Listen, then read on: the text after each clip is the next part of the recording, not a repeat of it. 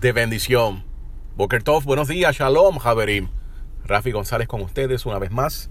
Y nos encontramos ya en la segunda aliyah de la parasha Vaikra o Levíticos. Esta segunda aliyah está en el verso 14 del capítulo 1 hasta el capítulo 2, verso número 6.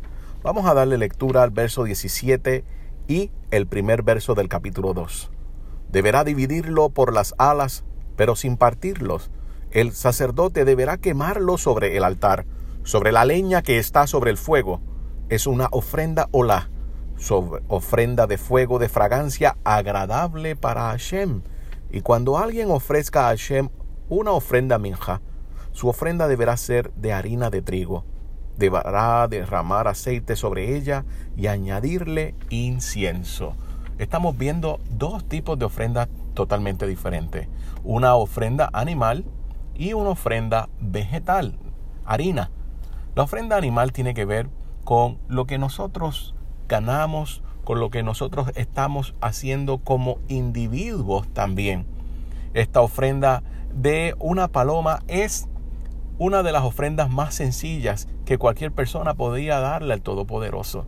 Y el Eterno estaba simplemente dando la instrucción para los sacerdotes de cómo ellos tenían que proceder, de lo que ellos tenían que darle al Eterno y cómo era esa ofrenda, cómo tenía que limpiar ese interior del ave primeramente para que el Eterno lo aceptara. Luego, estamos hablando de una ofrenda de harina, una ofrenda que tiene que ver entonces con quiénes somos nosotros como individuos. Se le añade incienso. Incienso también tiene que ver con las oraciones de todos y cada uno de nosotros como individuos. Ahora, esto se le presentaba a los sacerdotes y solamente un puñado de esto se le daba al Todopoderoso. Pudiéramos decir que se le daba como si fuera un, un token, como si el Eterno estuviera pidiendo un pequeño tributo de esta ofrenda de harina. El resto de la ofrenda le correspondía entonces a los Coanim, hijos de Aarón. Estos iban a comerla. Ahora, la iban a comer siempre y cuando tuvieran en mente que estaban en medio de una ratificación de convenio, que comían no para saciarse, sino siempre reconociendo que el Eterno era el que estaba por encima de ellos, siempre reconociendo que el Todopoderoso es el que suple. Nosotros no sabemos si estos Koanim eh, estaban ingiriendo sus comidas eh, como nosotros lo hacemos hoy en día acá en Occidente a cierta hora. Nosotros no conocemos eso. Tal vez no tenían una hora de separarla para hacer un alto y comer y tal vez simplemente con el flujo de personas que estaban llegando y llevando sus ofrendas, se mantenía entonces probando diferentes tipos de ofrendas, tanto para que ellos pudieran seguir trabajando con la energía que necesitaban, pero también teniendo presente que el Eterno era el que suplía todas sus necesidades. Aquí estamos hablando, ¿verdad? En el campo de la especulación, no sabemos si esto era así del todo. Simplemente estoy dando mi opinión.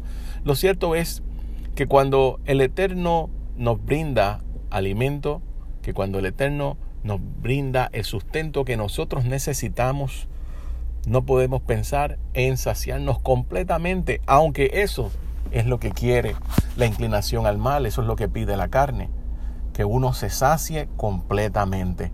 El Eterno lo que está pidiendo es que uno coma para sobrevivir, para subsistir, que tenga la suficiente energía para seguir hacia adelante. Es algo que entiendo que todos y cada uno de nosotros debemos ir entendiendo y poco a poco haciéndolo parte de nuestras vidas. Pero realmente aquí el Eterno está hablando de lo más básico. ¿Qué le vas a ofrecer al Todopoderoso?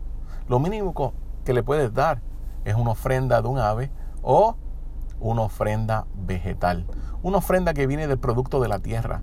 Una ofrenda de que cuando estamos hablando de una sociedad agrícola, la mayoría de la gente, eso era lo que hacía.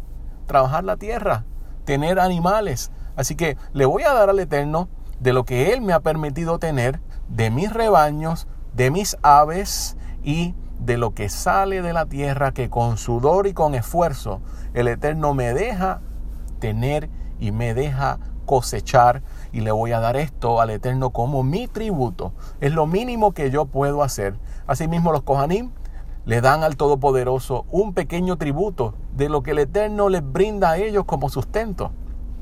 El Eterno que conoce todas las cosas, que conoce que el corazón es más engañoso que cualquier cosa, sabe cómo trabajar y lo hace con perfección. Todo está mezclado con las oraciones, todo está mezclado con un sistema de dependencia del Todopoderoso. Así que aquí estamos viendo cómo el Eterno está operando. Esto ha sido el resumen de esta segunda lilla de la Parashá Vaikra Shalom Haverim.